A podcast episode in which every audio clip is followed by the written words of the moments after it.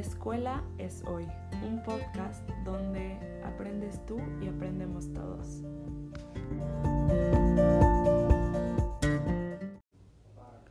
Hola, ¿cómo están? Pues soy Patti Luenk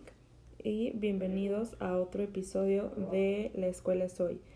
En el episodio de hoy les voy a contar sobre un libro y quiero que me acompañes en una lectura que estoy haciendo de este libro que se llama Crear hoy la escuela del mañana. Este libro fue escrito por Richard Gerber. Él es considerado como uno de los líderes educativos más innovadores e inspiradores de nuestro tiempo. Esta vez quiero que vayas reflexionando conmigo y así me acompañes en cada uno de los pensamientos e ideas que se me fueron viniendo cuando estuve leyendo. Y pues para empezar me gustaría comenzar con esta frase que dice, la escuela no es donde recae todo el conocimiento, es un medio para que se pueda llegar a él. Esta frase, si la piensas un poco,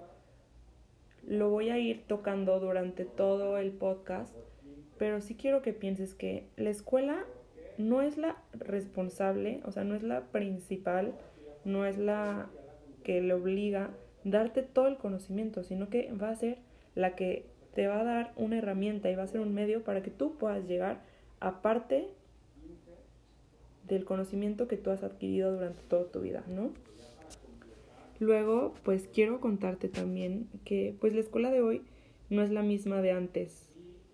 Quiero entrarte un poquito al contexto de, de la actualidad, porque pues la escuela de hoy ha cambiado muchísimo, así como el mundo está dando unos cambios impresionantes y junto con estos cambios pues también se han dado cambios en los procesos de enseñanza, ¿no? Y así como tú puedes imaginarte estos cambios que se han dado, también se han dado cambios en las aspiraciones y en todos los modelos a seguir que tienen los alumnos, los niños y los jóvenes. Y también por esto ha cambiado tanto la dinámica que se dan en las escuelas, porque hoy en día es muy normal que los jóvenes caigan en estereotipos equivocados en los que se va buscando una cierta rebeldía por medio de vicios y la violencia.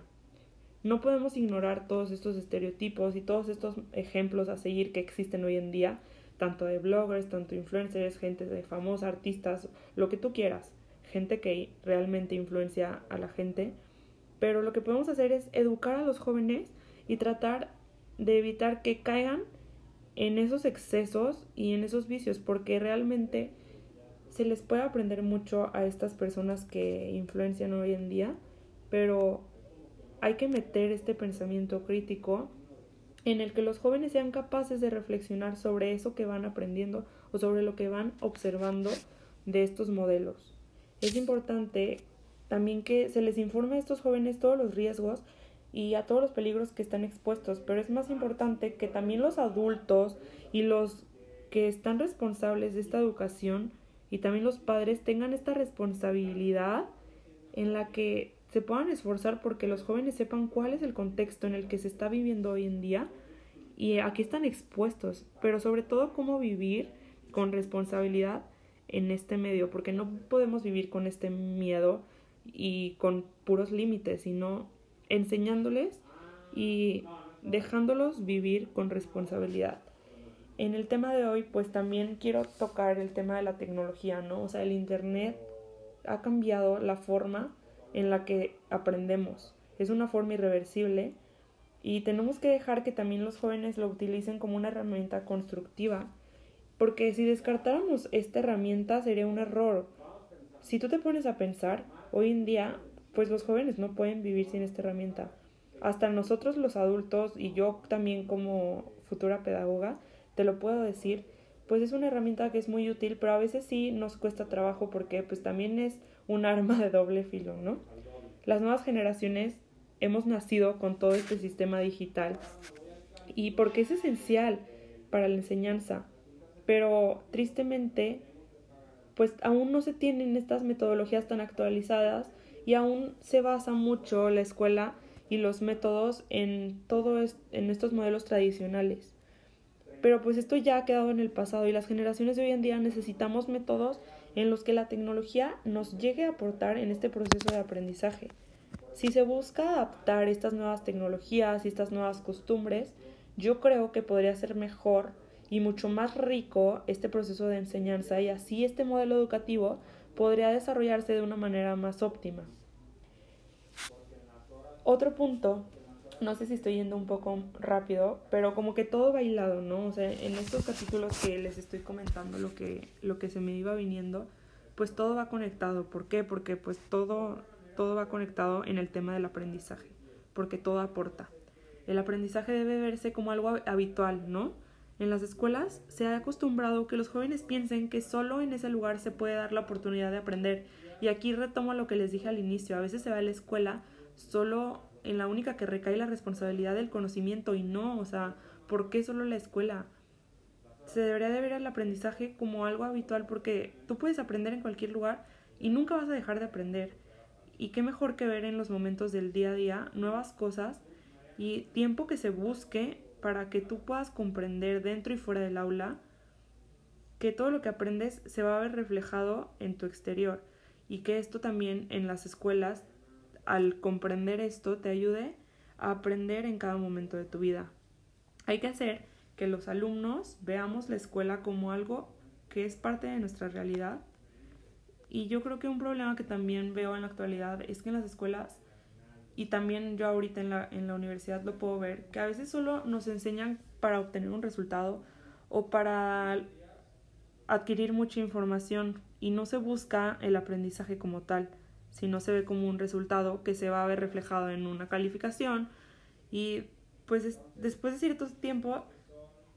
se te puede olvidar y después de los exámenes o ciertas pruebas se ha perdido también este verdadero sentido de la educación en el cual se debería de buscar, más allá de una obtención de información, un verdadero crecimiento y un desarrollo personal del individuo. Tanto los modelos del gobierno educativos y tanto la, la escuela se ha esforzado en aumentar el nivel académico y la cantidad de clases, o sea, si tú te pones a pensar desde secundaria, desde primaria, se dan muchas clases para reforzar todo el tema académico, pero cuando se busca para reforzar todas las áreas, que conforman a la, persona. La persona no es nomás nivel académico, sino que va más allá y se ha olvidado por completo que lo más importante es una calidad educativa en la que también se formen destrezas, competencias, habilidades. Y creo que aquí es momento de hablar sobre el apoyo que también debería de existir hoy en día en las fortalezas de cada una de las personas.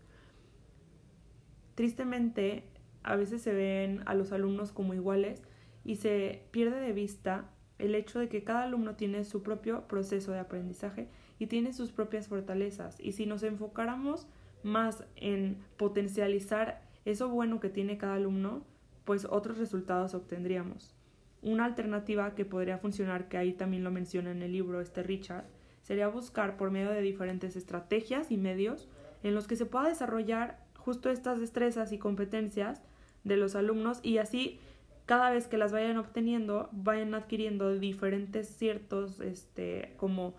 aciertos o puntos, que al final eso va a reflejar si están aprendiendo o no, y no necesariamente tiene que ser un examen. Y esto me gusta porque también el libro habla acerca sobre un sistema en el que cada alumno puede ir generando su propio portafolio de evidencias de destrezas y competencias, y así ellos pueden ir analizando cómo, va, cómo van desarrollando sus propios procesos de aprendizaje y sus propias habilidades básicas y fundamentales, pero no en un constante comparación de calificaciones y pues a, veces son justo los problemas que, que llegan a afectar a, los alumnos, ¿no? Porque ven que no están avanzando en ciertas materias y cuando deberían de darse cuenta que quizás no es tanto la materia, sino que son diferentes destrezas que no han podido desarrollarse totalmente o quizás apenas lo están desarrollando. Entonces sí es muy importante verlo de una forma personalizada. Se podrían proponer muchos sistemas, pero el problema que también yo veo es que la educación de ahora, como ya había comentado, pues ve a los alumnos como iguales y se nos llega a olvidar que cada uno de los alumnos tiene diferentes formas de aprender, diferentes formas de visualizarse, de desarrollarse y es difícil que cada una de, de las escuelas pues lo haga personalizadamente, pero pues tampoco lo veo como algo imposible. Quizás sea momento de que el modelo educativo comience a cambiar y que se pueda optar, dependiendo de las habilidades y aptitudes de cada alumno, pues ya que hay niños o jóvenes que llegan a ciertos niveles, como ya había dicho, que, que otros, y pues hay otros que los alcanzan después que ellos, y pues hay logros promedios. Sí, sí es una realidad que hay gente que tiene un logro promedio, un aprendizaje promedio, pero al final las capacidades de cada persona son diferentes y es importante aclarar eso desde antes para que los alumnos de verdad se enfoquen en un proceso personal.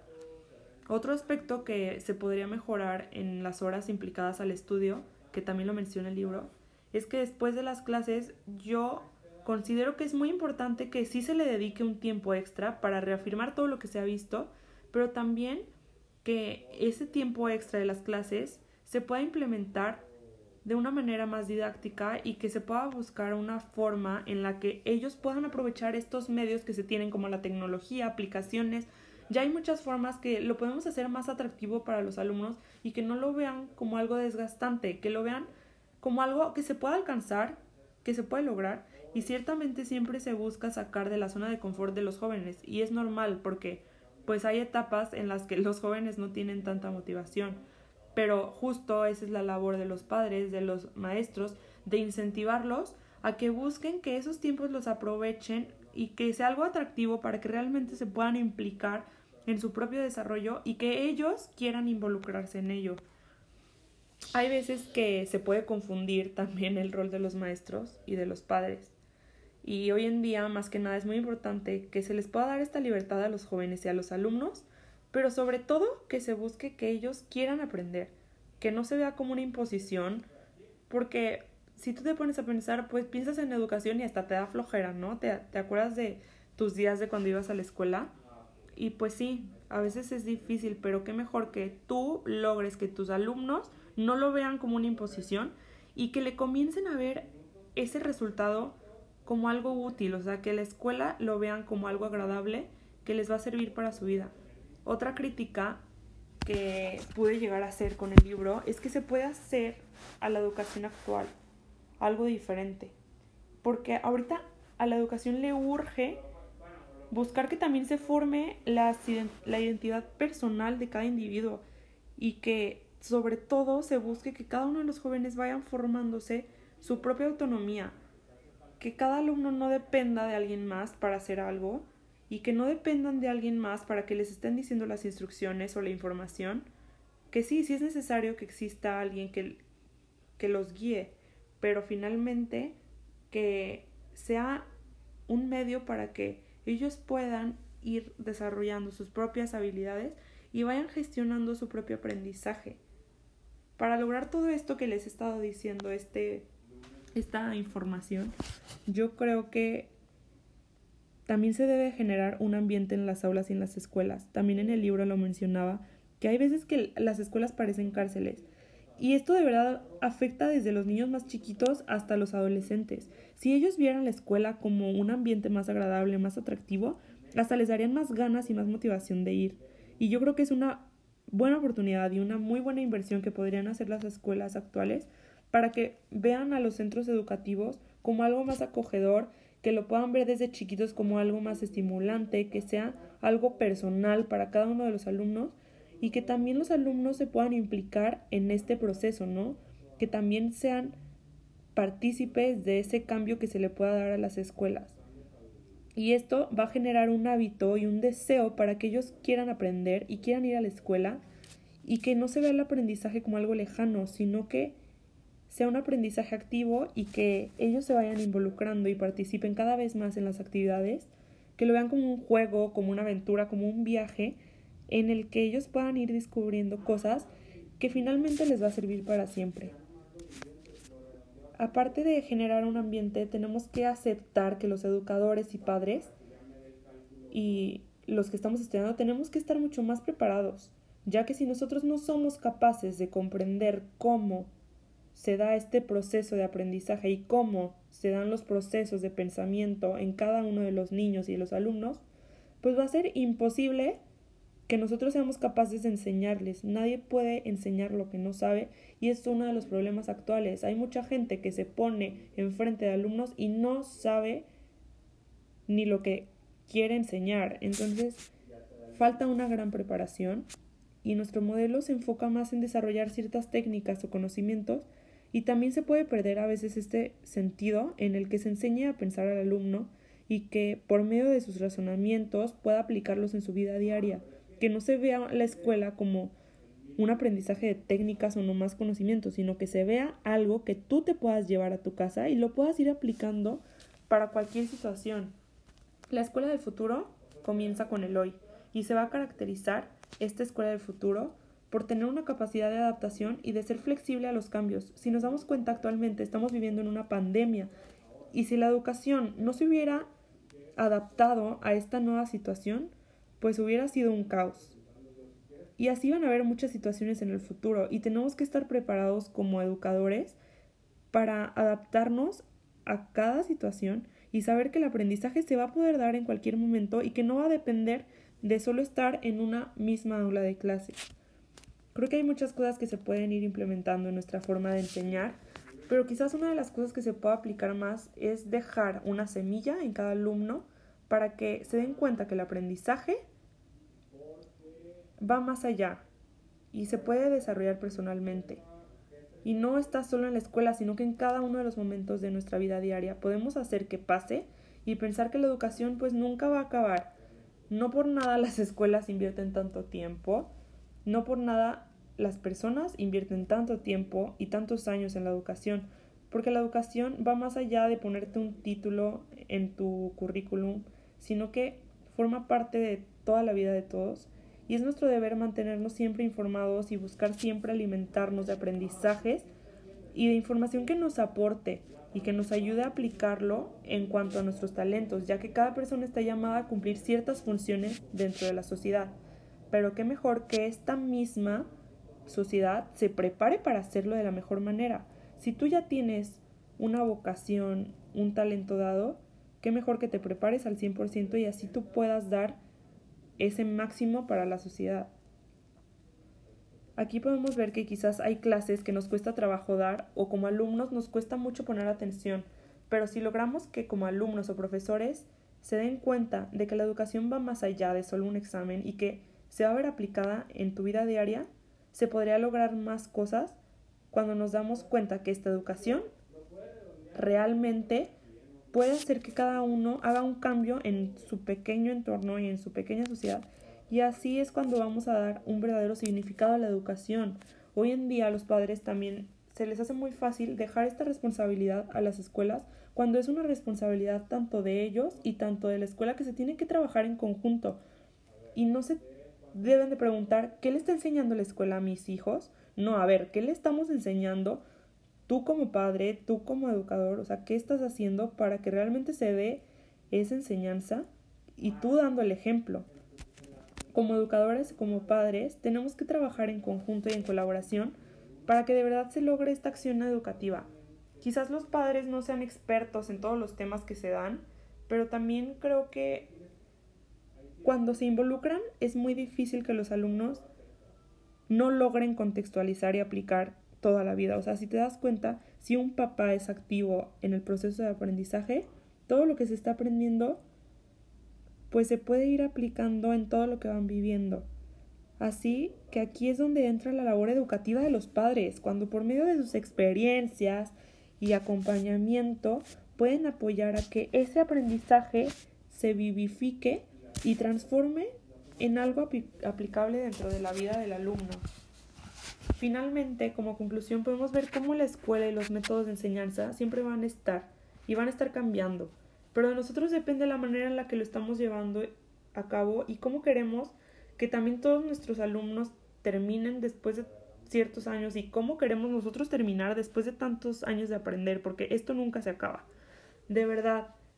si nos preocupáramos por nuestros alumnos, se buscaría que cada día se llevara el aprendizaje que se pueda haber aplicado en su vida futura y eso desde que son pequeños, porque si se les va inculcando desde que son chicos esta manera de pensar, después será mucho más fácil que ellos logren concretar qué es lo que realmente quieren de su vida. No nomás seguir ciertos patrones que se les dan y nomás recibir y adquirir información. Si comenzamos a trabajar personalmente en esta mejora de la educación, se va a ver reflejado en, en toda la comunidad y así cada una de las personas que formamos parte de esta sociedad vamos a poder aportar poquito valor, pero pues va a ser valor que nos va a ayudar a superar tanto los prejuicios que se tienen acerca de la educación actual y así podemos ir logrando mejores resultados. Cada uno podemos aportar algo, así logramos despertar en cada una de las personas una aspiración nueva, un deseo nuevo por cumplir, un sueño nuevo para que de verdad les podamos dejar este aprendizaje a los alumnos. Por último, me gustaría volver a plantear una pregunta que nos deja el libro. ¿Para qué tipo de futuro estamos preparando a nuestros chicos y chicas y cómo queremos que sean nuestros chicos como ciudadanos, como seres humanos y como personas si han de ser capaces de enfrentarse a los desafíos de este futuro? Si realmente queremos que las generaciones que nos van a representar en el futuro sean autónomos y capaces de pensar, comunicar y crear posibilidades, ¿en qué deberíamos de verdad concentrarnos hoy en día? No mañana, no en el futuro, sino hoy, la escuela de hoy, en qué nos tenemos que enfocar para que de verdad se le dé esta importancia a la educación. Tenemos que concientizar nuestra propia educación porque si nosotros no somos capaces de interiorizar sobre lo que estamos aprendiendo, mucho menos vamos a poder transmitirlo a alguien más y va a ser más difícil que esto llegue a impactar a la sociedad. Entonces de ti depende que comiences a educarte y así formar a la sociedad.